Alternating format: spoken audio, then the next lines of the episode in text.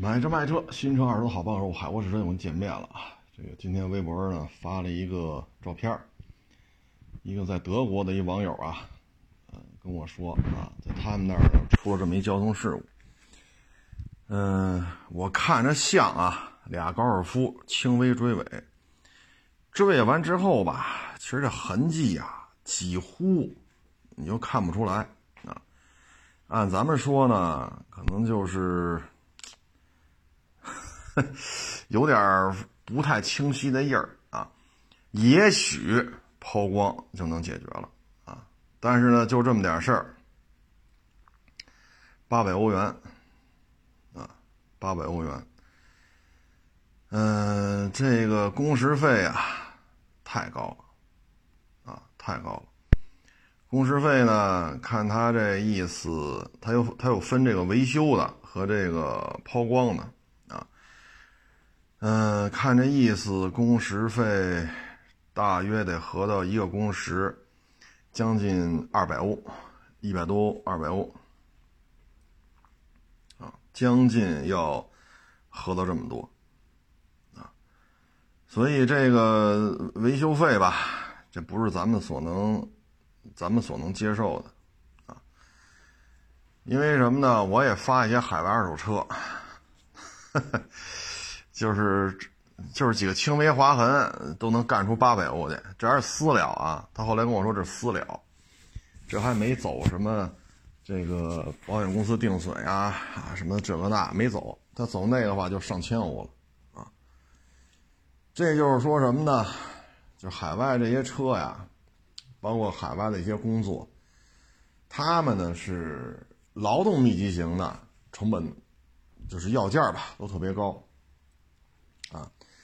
你比如上门给你修空调，啊，你比如说像外国的房子不净是带，呃，花园啊，那花园里那喷淋系统滋水那水管子，假如不出水了，啊，或者水管子漏了，这收费都特别高，啊，上你家来，啊，给你解决这个，比如说你是三层的小小别墅，坡顶的，上面有那个排水管子嘛。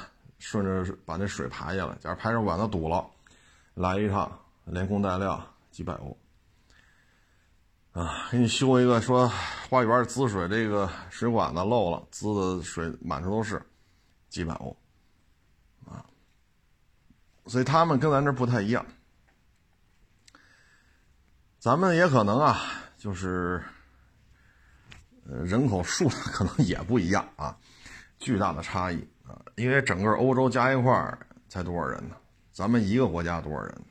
所以国情不一样，这样的话就导致呢这些服务业啊，嗯，区别这个价位区别的非常大啊。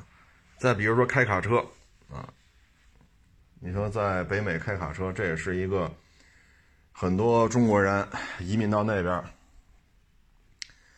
他们愿意做的这么一件事儿，因为什么呢？平时跟人打交道的少，啊，我只要吃苦，我只要能干就行了。开车呢，又比国内呢省事儿啊，什么超载啊、超速啊，啊，这个那就在海外都很少，啊，包括你停在这个服务区，他那公路服务区，车在那停着，你放心，不会有人来偷油了，啊，不会的。然后还有这个。你加多少油啊？免费洗次澡什么之类的，人能洗澡啊，洗澡，然后还有卡车司机这个一些相关的配套，食堂啊，啊一些零食啊，超市啊，修车的工具啊，啊，所以好多中国人移民到加拿大，移民到美国，他们就要干这个，一年七八万，这差不太多，啊，一年七八万六七万。以这个收入的话，在那边啊，维持一个还可以的生活水准，这问题不大，啊。缺点就是什么呢？可能聚少离多，啊。你说加拿大也好，美国也好，它这国土面积啊，跟咱们这个差距不大，差距不大，啊。但是呢，地广人稀，你像美国人多点也就是咱一零头。那你说加拿大，哎呦。加拿大，你要单挑北京或者单挑上海的话，可能人口数量还差不多，但是它比咱国家小不了多少，它是一个国家呀。啊，你说咱们国家啥？假如说就两三千万人，那是不是也是地广人稀？所以呢，你城市和城市距离特别远，啊，他们修高铁呀什么的也犯不上，所以拿卡车拉呗。这样的话呢，可能你这一去一回三四天，那你这个陪家里人呀什么的可能就顾不上了。你这一去一回三四天四五天，所以这是一个麻烦事儿。但是呢，相对而言吧，开卡车呢，这个不用跟过多的这个老外打交道。啊，从这儿接了货，拉到那儿，从那儿接了货，拉回来，齐货。到时候呢，按工时啊，按小时，它有折，给你折多少钱，折多少钱，最后一算，打你卡里就完了。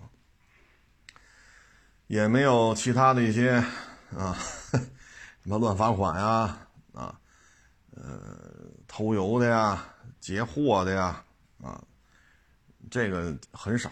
啊，我也看一些在北美开卡车的这些华人拍的小视频，啊，你说偷油，你说偷油，这当地这些老外都没听说过啊，所以很多在咱们这儿不太吃香的买卖，在海外还挺好的，包括得多少年前了，奥运会之前了吧，啊，说那会儿这个海外，啊。这个有这技术移民，那会儿呢就缺那个焊工，啊，缺这电焊工，然后呢在国内招工，招工呢他就去了，去了之后呢，比这当地的就是当地他们就干这活的呀，都是什么印度啊、墨西哥呀，啊，比他们干的勤快，比他们手也巧，啊，所以呢这个雇佣方啊就特别愿意用他。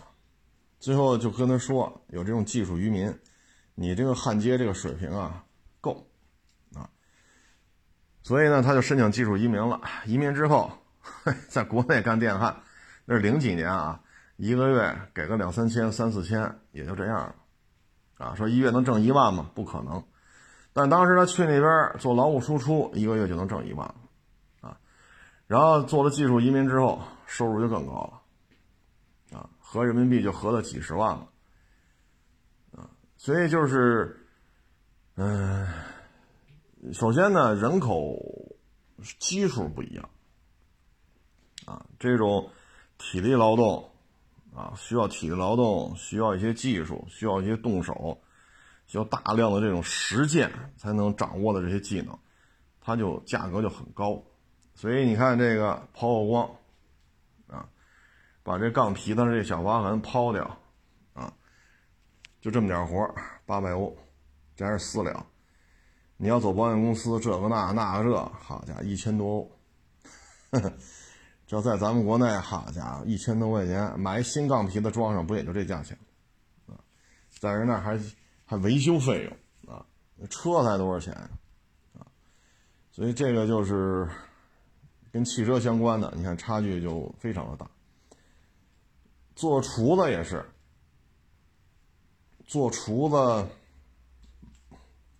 你要是做中餐厨子，去海外移民在那边干，啊，收入也不低，啊，收入也不低，因为家里这个算亲戚算朋友吧，不算他谈不上亲戚啊，人家里孩子就有在那边干，在海外啊。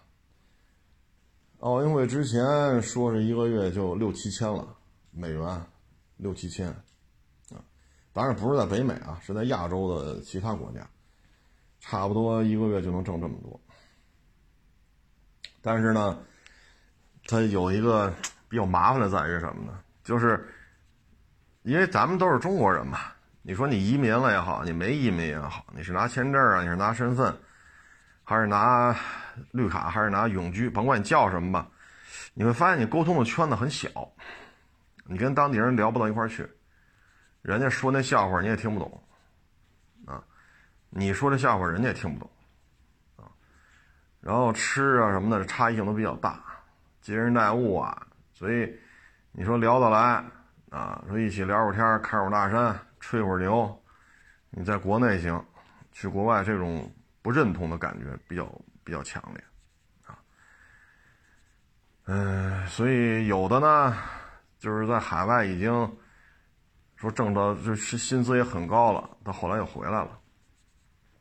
啊，主要就是觉得怎么说呢，融不进去，啊，融不进去。你说小区里边啊，你跟这个大爷大妈什么的，这住的时间长了，哎，见面聊会儿，是不是？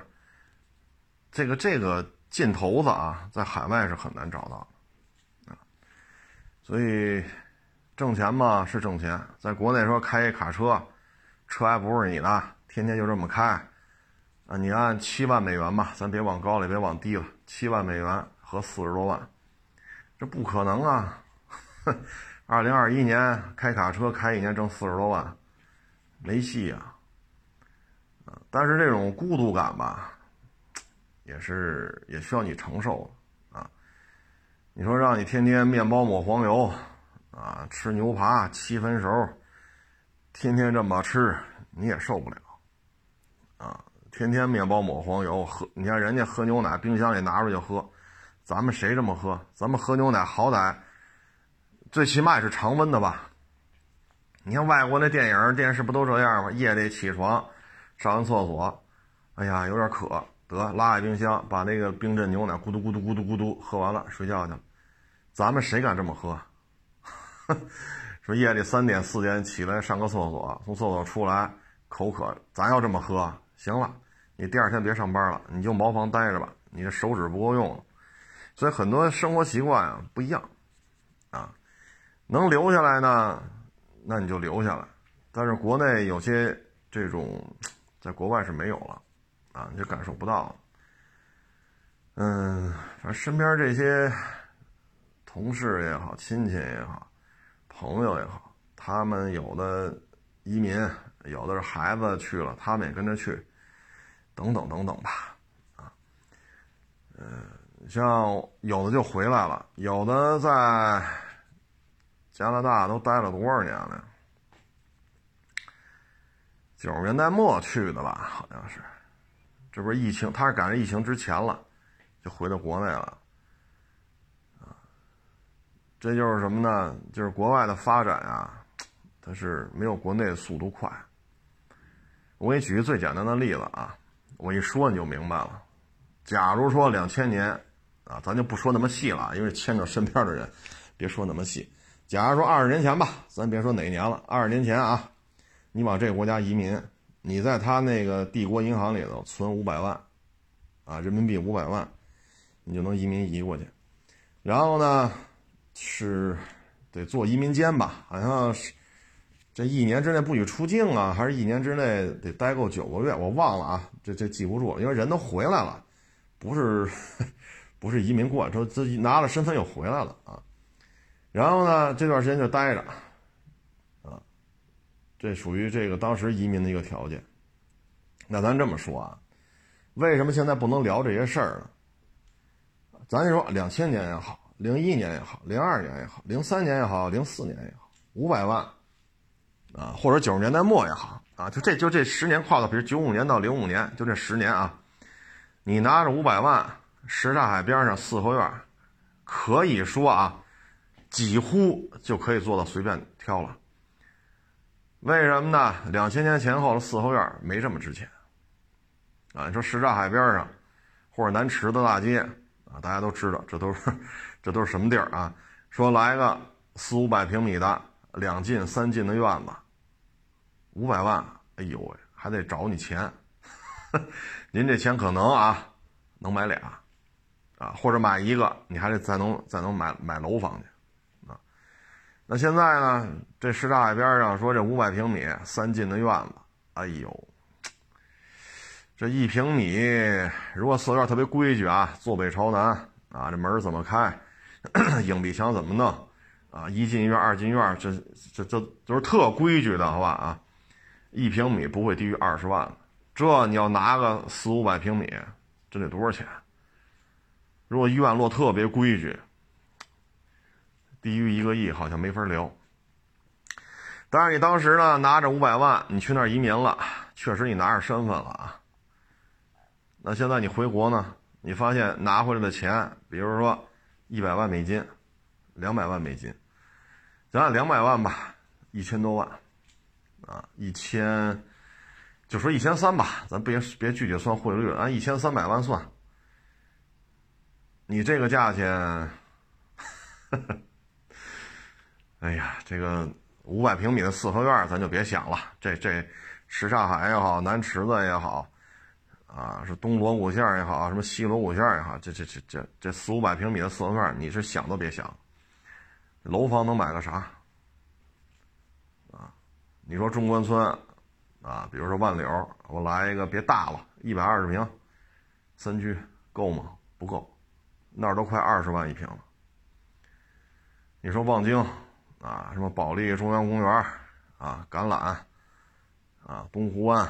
包括外边的真园，一百三十平的，来一个，勉勉强强，不一定够，你还得往里搭点啊，再搭个二三百万差不多。所以有时候这也是有落差的。我记得那会儿回来的时候呢，奥运会前、奥运会后回来的时候，那什么劲头子，是不是？海外华侨，这家伙，啊，那见着我们都是那劲头。这一晃十几年过去了。当年那个那个劲头子就没有了，为什么呢？你在海外你能干点什么呀？小超市，啊，大嘛，反正也不算小，一两百平米。你说小嘛，也不算大，啊，反正就这么规模，一两百平米，啊，然后再开洗衣店，这就是买卖。挣钱嘛，肯定挣，但是你你在当地你只能干这个。啊然后平时一些也听他们聊啊，这这这老黑来了怎么着啊？呃，这什么墨西哥的这个来了怎么怎么着？哎，有时候也特烦，啊，特别的招人烦。啊，挣钱嘛也挣点但是别回来了啊！你这零几年去的时候是那样，那好家伙这荣叫什么光宗耀祖、荣归故里啊！你你现在再回来。你说带一百万美元、两百万美元，你说，嗨，这有些话呀就没法聊了啊！当时你说二十年前五百万人民币，好家伙，这这那你要北京你买个四合院没问题啊，什刹海边上三百平、五百平啊，问题不大啊。二十年前五百万问题不大，买完了还得剩点。剩了点，剩了点钱。当时望京，零三年的时候三千一平，还贴告示呢，号召大家支援这个建设，去望京买房去。然后谁要去呢？街道办事处还出车给你拉过去，再给你拉回来。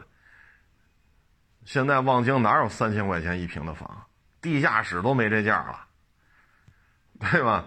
望京的九十年代末那个，就老破小也好什么的这。也得六七万一平啊，哪有三千块钱的？没有啊，啊！所以有时候你说去海外吧，怎么说呢？哎，那你说拿着您这百十来万美元，你在海外待着吧，确实也挺难，确实也挺难，啊！所以这这又把这个超市啊、洗衣店什么的都都盘出去了，啊，回到国内接着干吧。但是您这钱再回来，你说买房，你说北京也好，上海也好，说拿两百万美金买房，肯定能买着啊！两百万美元合到一千三了，肯定能买着房。但是跟你二十年前拿五百万人民币出去的时候，你当时五百万你要买楼房，咱不说买四合院了啊，你要买楼房，好家伙！哎呀，天通苑、回龙观那会儿最早是好像一千六，好像是，后来两千多。零三年时候，望京好像三千。您说您这五百万要正买房，你得买一单元吧？这楼多高？六层，这一个单元多少户啊？一层两户，十二户，行了，五百万啊，没问题。一平米才一两千块钱啊，所以有些时候啊，真是物是人非。零几年的时候，请我们去吃饭去，那是什么饭店来着？哎呦，我都我都想不起来饭店叫什么名字了啊！反正也是那个就是围墙那边就是故宫，它的围墙这边，哎呦，我操，我，这我这这得是贝勒爷呀，或者大王爷的这个宅子吧，改的饭店，好，那零几年的事儿了。好家伙，我这吃顿饭，哎呦，我这那会儿就对这几进的院子就有一个非常明明确的一个认识。为什么这个院子哎真大真大？没到，哟，这院子也挺大，这没到，好家伙。哦，家伙，这这这这才叫四合院啊！这么大个儿，好家伙，我记不住了，十几年前了，是不是个贝勒呀？就就是个大王爷什么的。哎呦，现在你再看看，满不是那回事儿啊！所以这一晃吧，他们移民也得有二十年左右了吧？唉，反正。也算见了世面啊！毕竟在海外也待这么多年了，也见识到了啊，也开阔眼界了。这这是事实啊，这是铁打的事实。人就活一辈子嘛，多走走，多看看，无可厚非。再说了，回来不也带了一两百万美元回来吗？是不是？也没说白干啊。那就是有些时候这个落差呀，此一时彼一时啊，此一时彼一时。嗯，怎么说呢？反正 收获是很多啊。毕竟这种海外待这么多年是咱们所没有经历过。但是呢，现在的问题在于什么呢？他有时候签证不给你发了啊，说你的签证六个月啊，一年到期了不给你续，你就得出境，出境然后再回来，再回来不发了。不发了，你这就麻烦了，啊！因为身边呢也认识一些老外，啊，在北京，然后这个签证到期了就回国了，回国了还要回来，办不下来了，啊！唉，现在就是这么说吧，这都知道咱们国家这个稳定啊，疫情的控制也好，社会治安也好，禁枪也好。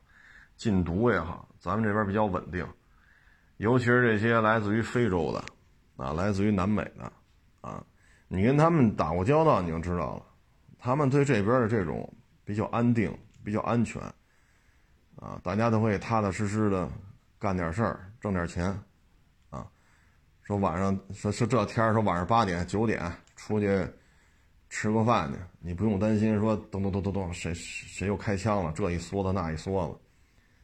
你不用担心这个，你别说晚上八点九点，你晚上十点他也没这事儿啊。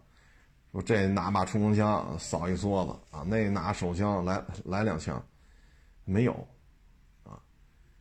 所以挺愿意来中国待着的，干活啊，挣钱呀，比他他们那边稳定啊。但是呢，这有时候签证就不给你续了啊。我身边好几个啊。现在一说就是在海外，哎呀，也这个疫情也是一塌糊涂啊，治安也不好，特别怀念在中国在北京的这种生活啊，有很多哎呀，就是待习惯了，再回去之后不适应。他们还是生在那儿，长在那儿，他们祖上几代都在那儿，因为肤色都不一样嘛，对吧？长的模样、那肤色、人种都不一样。但是还是愿意在这边待着。一呢稳定，二呢经济体比较庞大，体量比较大，啊，各种行业啊，各种工作呀，包括整个这个发展的状态，啊，虽然说受影响啊，但是总体还是比他们那儿强。但是现在一聊就回不来了，啊，申请不再批了。主要就是什么呢？最近这零零七八碎的这些疫情的反弹。都是跟这个外国人入境有关系。说咱们拿着咱身份证呢，回来就回来了，那必须得接啊，必须得接，因为是中国人嘛，回来呗。但是你得隔离，哈哈，你得这个打疫苗，这个那那那也得让人回来，这是咱自己同胞嘛。但是你身份没有了，你不是拿身份证的人了，那这个时候你就回不来了，所以这是最麻烦的啊。因为也是考虑这个海外回来的人，因为现在这几次疫情不都是跟这有关系吗？啊，所以通过这些沟通吧，这些交流，你也能明白这里边确实，是吧？唉，所以，有没有在海外留的留下来的？也有啊，在这边上的名牌大学，在海外是读了硕还是读了博了，也记不住了，多少年前的事儿了。然后。拿高薪，啊，好几年前了吧？说一年挣个一二十万，啊，什么工程师之类的，然后爹妈都接过去，也有混得好的，啊，但是下一代呢，就长得还是中国人这模样，但下一代，这个基本上中文的听说读写已经退步的厉害了，因为小孩接触的全是老外，说的都是英语。啊，吃啊，喝呀，穿呀，言谈话语啊，人和之间交往，全是老外那一套。啊，你再让他回来说吃炸酱面了，啊，再回来说吃羊肉串了，说哥几个聚聚，啊，刷个夜，撸个串这这孩子就是根本就听不懂，听不懂你在说什么。啊，所以这个有时候他也心里也难受，因为什么呢？他是二十多去的。他骨子里还是中国文化的这一套，但是他的孩子跟他已经沟通不了了，这也是，嗨，反正选择了嘛，啊，孩子那边混也不见得就混不出来，是不是？所以就是移民吧，尤其是这几年这疫情一闹，啊，好多都回来了。你包括北京这个豪宅，为什么这一年多这买的量特别大？好多在海外生活的。这这些受疫情影响吧，确实骚乱呀、抢劫呀，啊，拿把枪突突突突突突突啊啊，这个 疫苗啊，这个那，反正方方面面都就赶紧就回来了。回来了呢，买啊，所以跟这也有关系啊，跟这也有关系。这这么一帮人都回来，尤其是北京、上海。啊，这个传统的教育底子比较好的这两个城市，啊，这种人群的回流，导致了房产的销售都是一比较明显的一个量，啊，或者叫增量，唉，唉，反正人家活这一辈子，出去转转也未尝不可，啊，出去转转看看这个世界有多大，啊，也未尝不可。嗯，反正这二年吧，啊。普遍都觉得回来好啊，尤其刚才我说那几个，就是老外啊，非洲的、南美的，啊，有的那非洲的说家里，他们所在那国家老政变，啊，家里死人了，后来他的亲戚跑到欧洲去了，他现在说回非洲吧，也比较乱，啊，因为基础医疗，基础医疗这个几乎为零，啊。就比如说打疫苗了，能戴能把口罩能买着就不错了，啊，也没有人去筛查去，到底有多少确诊病例都没人筛查，所以病例也没什么，没什么病例，啊，然后去投靠亲戚吧，说在法国，法国现在这个疫情啊、治安呀、失业率啊也是头疼，然后从非洲去法国吧，又是一笔费用，因为距离比较远嘛，你飞过去机票也挺贵的。唉，所以现在也比较为难，还是觉得在北京待着好啊，在北京待着好，找点事儿干呀，挣点钱呀，啊，也不用天天担心，嗯，这这这这冲锋枪啊、地雷呀、火箭筒，啊，唉，二十年前吧，媒体里边有一位，这不就移民了吗？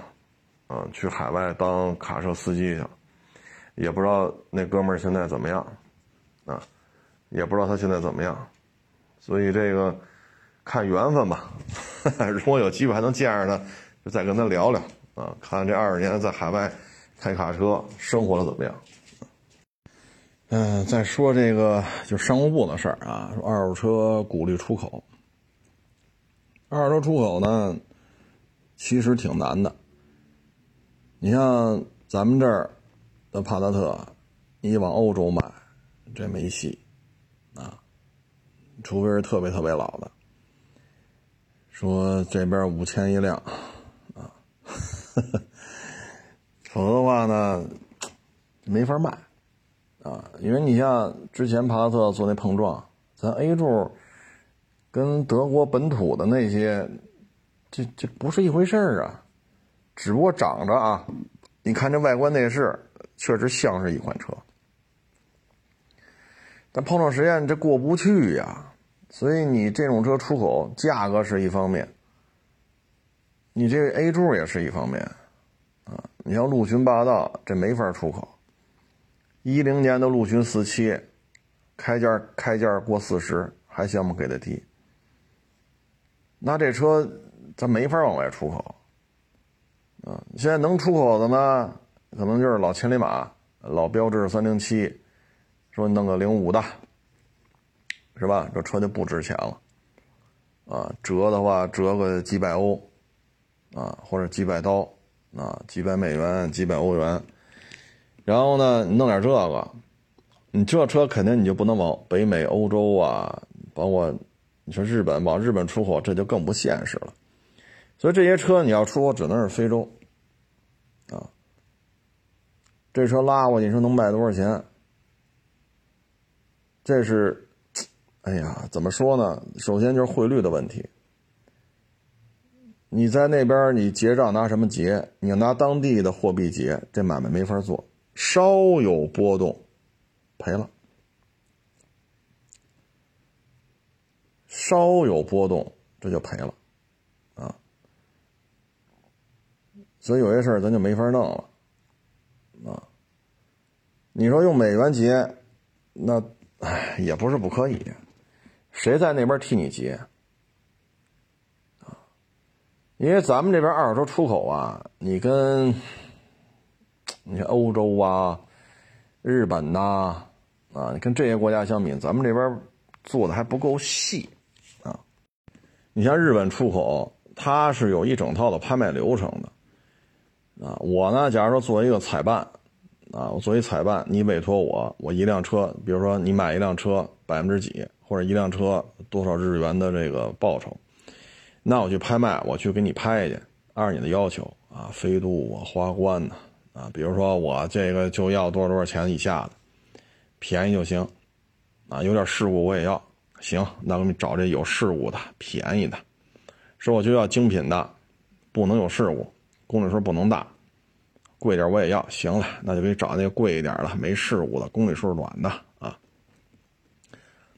他们这个拍卖已经很成熟了，拍卖完了之后，车况做一个承诺啊，大概什么车况，出一这么一个报告，然后我把这拍完了，门口就是物流公司，海关的通关啊，通关的负责给你海关这套手续，物流的负责给你运，你说运哪儿去吧？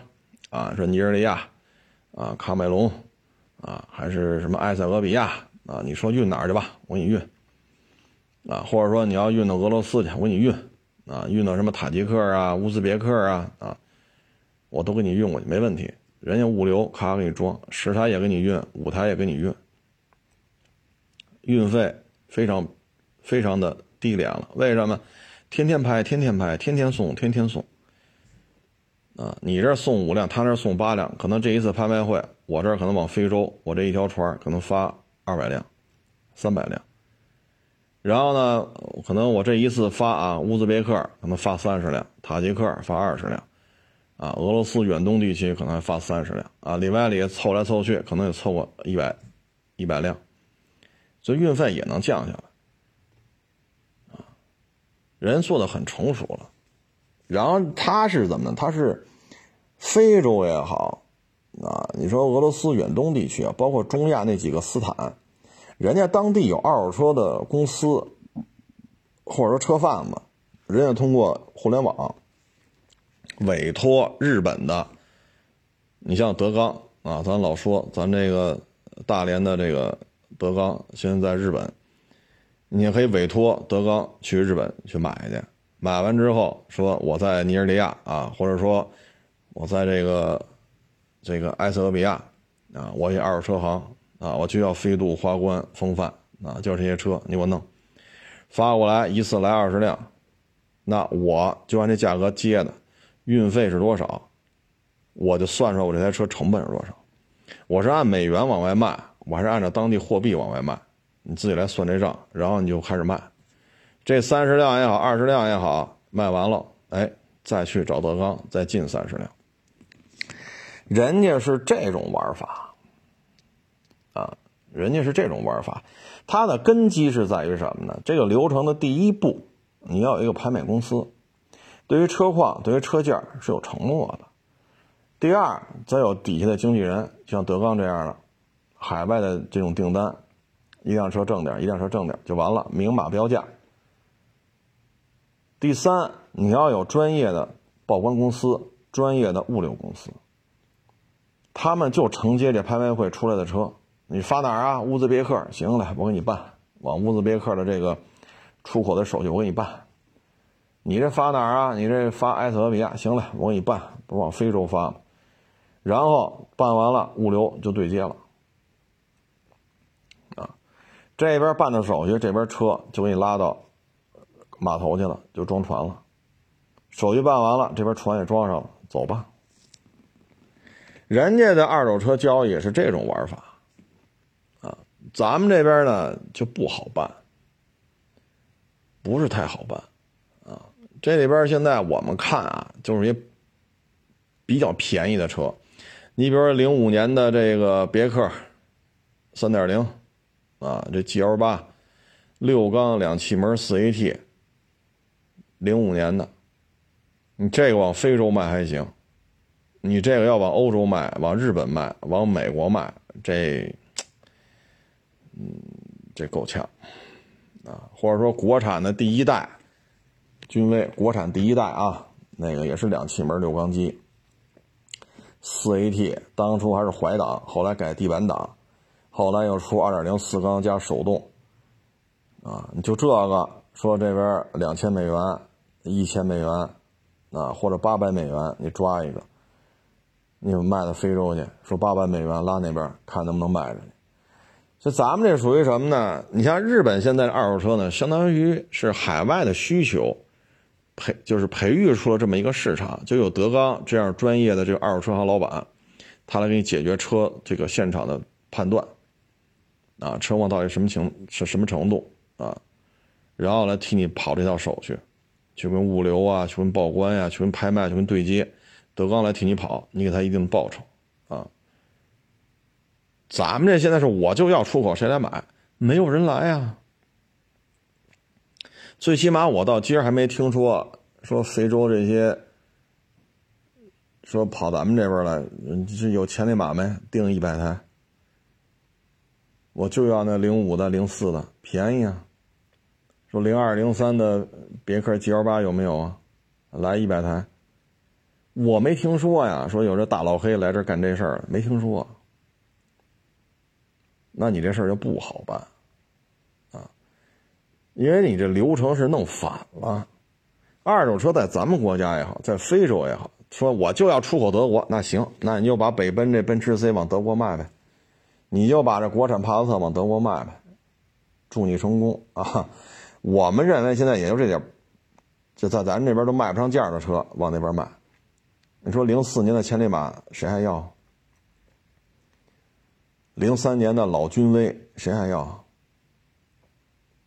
往那边拉，啊，我觉得这些车还有还有点生存空间，啊，但是二手车不论是在咱们国家也好，在海外也好，它其实都是小作坊、夫妻店、单干户。你说有没有大型连锁呀、大车行啊？有，美国也有，日本也有，德国也有。但以我看这海外二手车，绝大绝大多数啊，少则五六辆，多则三四十辆。基本上我看到的二手车这些车行，海外的啊，基本上就这么多库存。啊，说有没有那个的五千台？有，绝对有。一千台的五千有，但是非常少。绝对的数量还是夫妻店单干户，譬如说像德刚这样的。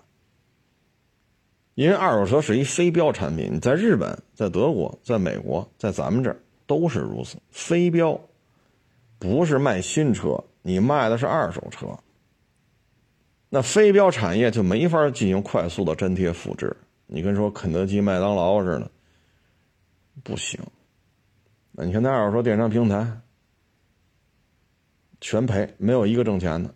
现在实在是没得投了，国家鼓励二手车，得了，不行投再投点吧，万一能挣呢？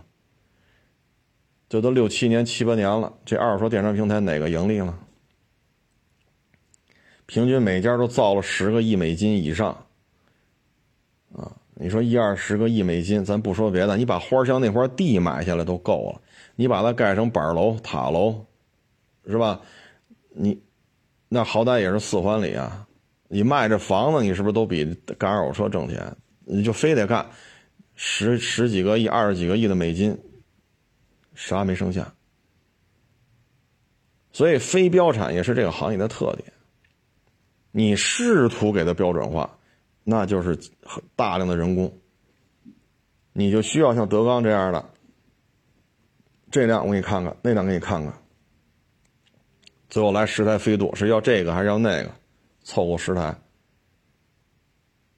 它是非标，你非要标准化，那就得需要德钢这样，所以大量的人力在里边，人力成本一高，咱们一开始咱也聊了，是吧？这海外人工费居高不下。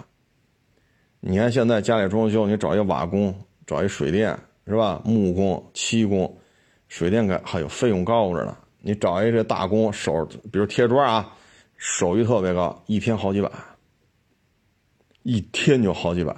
说一天二百，那你找不来，没人搭理你。啊，这些你咱以装修为例啊，用不了几年，装修的这些大工，尤其是泥瓦工，就铺砖了啊，包括水电工啊。这些手艺娴熟的、经验丰富、干完活倍儿漂亮的这些大工，一天跟你要一千块钱，指日可待，你放心吧。所以呢，这就是一非标产业啊。当需要用老师傅的经验来判断这个事情的时候，那这里边就会出现差异化，然后人工费特别高，所以它就是夫妻店单干户。所以现在呢，我感觉就是弄反了啊，弄反了。应该什么呢？去请这些非洲也好，中亚也好，请包括南美洲，我不知道运费是不是太高了，一万多公里。就是像非洲、像中亚这几个斯坦，啊，可以去跟他们聊，啊，去那边发一些招商，啊，然后请他们来提一些意见，啊，然后呢，我们再去看一下我们同年份的二手车精品的价格跟日本同年份，比如说飞度。日本本土也有，咱们这也有，价格上咱有没有优势？配置上有没有什么优势？啊，你像现在日本本土这个是什么车来着？叫啊雅力士，你看它这小车啊，日本本土卖的小车，这雅力士，A7C 三六零，啊，电动后备箱，烫定，车道偏离、车道保持、主动刹车，人全有了。人家要卖多少钱？咱们这致炫卖七万多，自动挡一点五最低配，就俩气囊，ESP 自动启停，没了。你说那你有没有什么六个气囊啊？AC 那不可能有。那假如说现在新车价格人比咱贵，人可能卖十三万、十四万，折合人民币，咱们折七万多八万。我说裸车啊，那假如说过五年人家卖多少钱？咱们这过五年这卖多少钱？所以这些都是需要一个系统的研判。如果说价格上根本没有优势，你最后就只能做这种零三年的千里马、零四年的老君威啊、零五年的老标致三零七，那就意味着这个行业没有多大利润，没有多大利润。说你从商业商商务部的角度去去去去鼓励这种大资金大资，这没法做。因为什么呢？你像非洲，你说哪个车行一次跟你要一千台车，对吧？他手里可能有三五十辆。我在海外非洲一些二手车行的网站我也看了，以非洲这种经济状态，他能自己出钱建一网站，这在非洲就算大车行了。我也看了，没多少车，像二二点零 T 汉兰达，啊，老塞纳，就是一零年那种老塞纳，像这样就算大车哈，你看吧，十几辆车。那你说你怎么给他供货？你怎么给他？你说我哎呀，成本太高，就就就给你说你这个月就要三台，我从天津给你报关，或者大连或者上海给你报关，广州给你报关，报三台千里马，然后小船拉给拉一个月才能到非洲，然后再报关，他再拉到他，你谁去接去？假如说这大老黑出这么一订单，你谁去接去？人说了，来三台零三年千里马，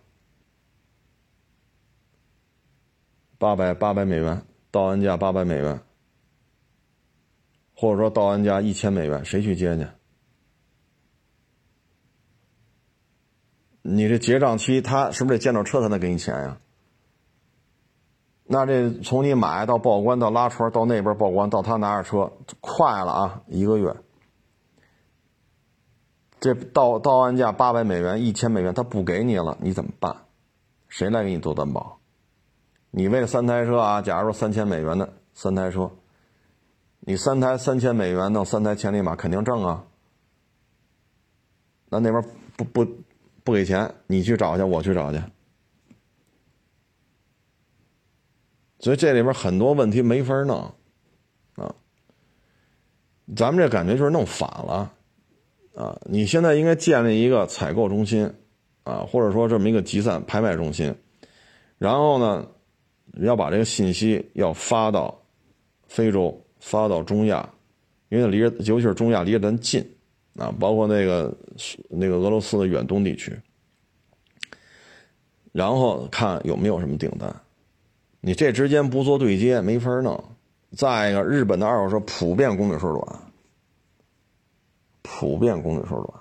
因为我这这一年吧，基本上我都在研究这海外二手车，啊，非洲的、北美的、欧洲的、日本的，啊，几乎啊，这能找到的二手车行我都跟人看。尤其是日本公里数很短，你怎么怎么跟人竞争啊？人家经常出现说两千年的车跑几万公里，然后特别著名带保养记录。咱们这两千年跑几万公里哪儿找去？人家成批成批的都是这样，所以有些天就没法往下聊了。那你总拿反正也蒙大老黑调表了嘛？哎呦，这大老黑愿意调表是人家的事儿，咱不能这么干。所以你怎么跟人竞争？假如说啊，千里马，假如说咱不说千里马是韩国，假如说千里马这车零三年的，假如说日本也有，人家跑八万，咱这个没法弄吧？再一个了，日本本土的车配置都高，同年份、同公里数、同一款车，颜色都一样，人八个气囊，咱俩咋整？所以这里边吧，难度还是很大的。高端车出口意义不大，意义不大啊。你像奔 C 三十多万，咱别具体说什么版本，假如说三十二万，你折成欧元呢，四万，四万。然后呢，海外版本的呢，还比咱这个材质，你像那奔驰 E，人海外是铝的，咱这是钢的。这不一样吧？你像 GLB，人海外是 2.0T，咱这是一点三 T，你怎么出口？你卖三十二万，这 GLB，你和假如说啊，咱就取个整，假如说四万欧，人海外比你这便宜是 2.0T，你怎么出口？说再开几年都便宜了，是都便宜，价格一样了，人 2.0T，你一点三 T 怎么卖？所以豪华车出口很难，真的是很难，尤其是奔驰 E，海外铝车那车壳很多都是铝的，咱们呢全给改成钢的了。为什么悬挂呀什么的这个老老出问题？车重不一样，你悬挂改了吗？铝壳、铁壳这差差的有点多吧？这，所以这二手车出口，它应该就是什么呢？你先应该做一个调研。比如说尼日利亚、科梅隆，啊，埃塞俄比亚，啊，包括这几个斯坦，包括远东地区，你最起码你去做调研，啊，但是现在疫情，谁敢去啊？谁谁敢去？说给你多少补贴，让现在让你去非洲啊？那边基础卫生，咱要说为零吧，不合适，好像咱贬低人家。但那边基础卫生条件确实跟国内这差了不是一点半点啊，谁去啊？你说治安好的还行，治安不好的呢？我也经常看一些在非洲的一些中国人的一些小视频。有的国家治，有的国家治安不好啊，枪支泛滥、吸毒、艾滋病，再加上这冠状这冠冠状病毒，你怎么去调研去？现在非洲，你说有些国家是他没有这个冠状病毒确诊病例，那是因为他没有没有人员、没有钱去去去调查去，那不是代表没有。您说是不是这道理？所以这个很多问题不好办。你你现在这种疫情，你说你怎么出去沟通？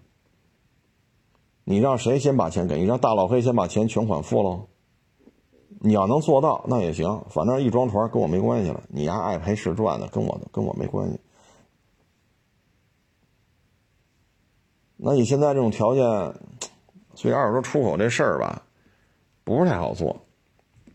你说走啊，找你们这几个商户，你们是干二手车，你们对这了解，愿意干不愿意干的放一边，最起码你们有发言权嘛，最起码你们熟悉这个行业嘛。来走，商务部出钱带你们去这几个斯坦。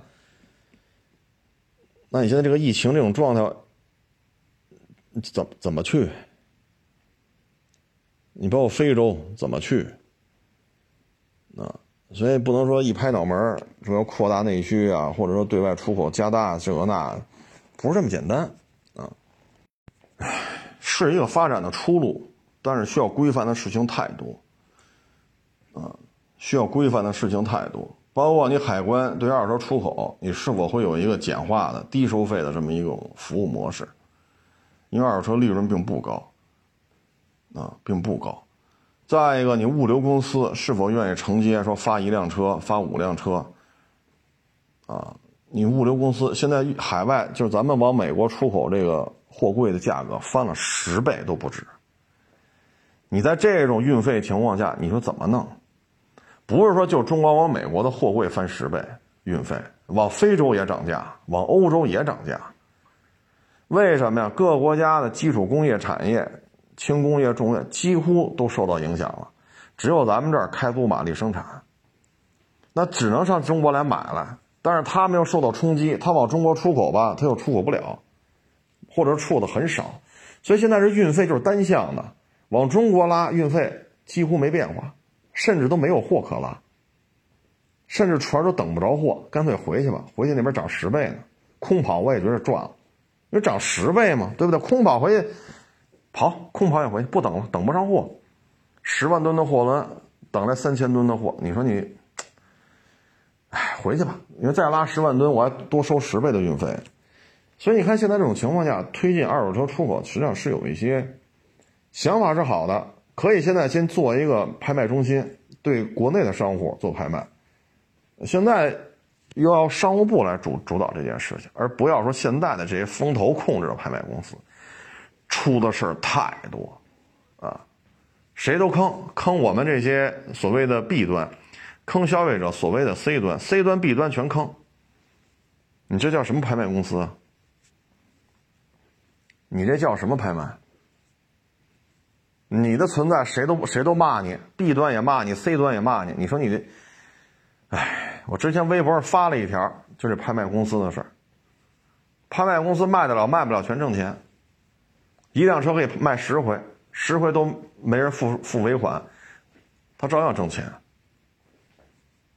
啊，他到他他照他他照样挣钱。你有招吗？你是你是一点招都没有，啊。所以这里边呢还有很多的空间，哎呀，很多的环节，啊，这些问题如果咱解决不了，那这事儿啊不好办。然后现在这摩博会呢，现在也算开了啊，很多车呢也都到位了啊。要喜欢摩托车呢，可以上网看看吧。这各种摩托车现在真是百花齐放啊啊！这跟我们小时候不一样，大家可以上网去看看。很多媒体都在报道啊，不论是之家呀、易车呀，啊，还是谁呀，他都在报道啊，各种摩托车的资讯啊，确实也有些资本啊在做这些事情，嗯，挺好，好事啊，这是好事啊，毕竟有这么多资本愿意投入嘛，呃，其实见效并不快啊，风险还不低啊，哎。但终究有人在做，终究出了一些大排量，终究出了一些公升机，这还是好事儿，啊，没有他们就更看不到希望。金翼卖六十万你也得买啊，哈雷大道滑翔卖八十万你也得买啊，是不是？然后这个公交车呀，昨天不是公交车出事儿吗？这个其实现在公交车收入啊，就以司机为例啊，不高，啊。就大几千块钱，但是公交车司机呢承受的压力很大，啊，因为你车太大，啊，尤其是北京这个有些线路啊，大通道，好家伙，这车十好几米长，啊，这个一条车道啊，像这个多多车道的虚线虚线虚线和虚线之间，这公交车一过，两边都快卡满了，你刹车踩急了。车上乘客摔了，得这司机是有责任的，啊，说发生一些交通事故了，啊，交这个交警出责任认定书了，那边不干，得，这也是事儿，啊，这也是事儿，然后挣的不多，但是呢担的责任不老少，啊，所以这就是现在公交车司机这一块比较。哎，怎么说呢？你说提高收入吧，那现在公交这个本身就是一个贴钱的买卖。像原来，哎呦，多少年前了，那大通道啊，那会儿还不是电的呢，是是烧气儿的，烧什么来着？那大通道一百多万一辆，啊，天天这么跑，啊，百公里耗油量几十升。然后呢，你坐车，啊，一块、两块，这钱和这车以及这个运营成本根本就不匹配。你完全是在，啊，你完全是在就是吃补助，啊，完全靠政府的财政在往里贴，啊，这公交车跑不了多少年就得报废。因为什么呢？早上五点多跑到后半夜去，啊，说有些城市线路比较短的，啊，可能早上六点多开，晚上九点多、十点就没有了。那这车也是这么跑啊，他歇的是司机，歇的不是车呀，所以车跑不了时间就报废啊。所以这个投入是比较大的。你说现在烧电了，没有油钱了，那电车也不便宜啊。对吗？这电车也不便宜啊！你看原来那烧油的车好像是四十多升吧，十八米的大通道，这油钱谁出啊？对吧？你说你这车啊，假如连上车带下车，啊，从始发站到终点站，假如说啊，连上车带下车，连上带下车，假如说你上了三百人，就交票款的，假如三百人，啊，一人一块，收多少钱？三百块钱。那你这车呢？油钱多少？花了四十多升，啊，你的油钱和这票款基本上就抵了。那这一百七十万的车怎么算呀？你说早班晚班两波司机，啊，那会儿早些年还有售票，大通道一个司机俩售票，啊，现在无人售了，但是有一个保安，那车上还是俩人。这人工费你又怎么算呀？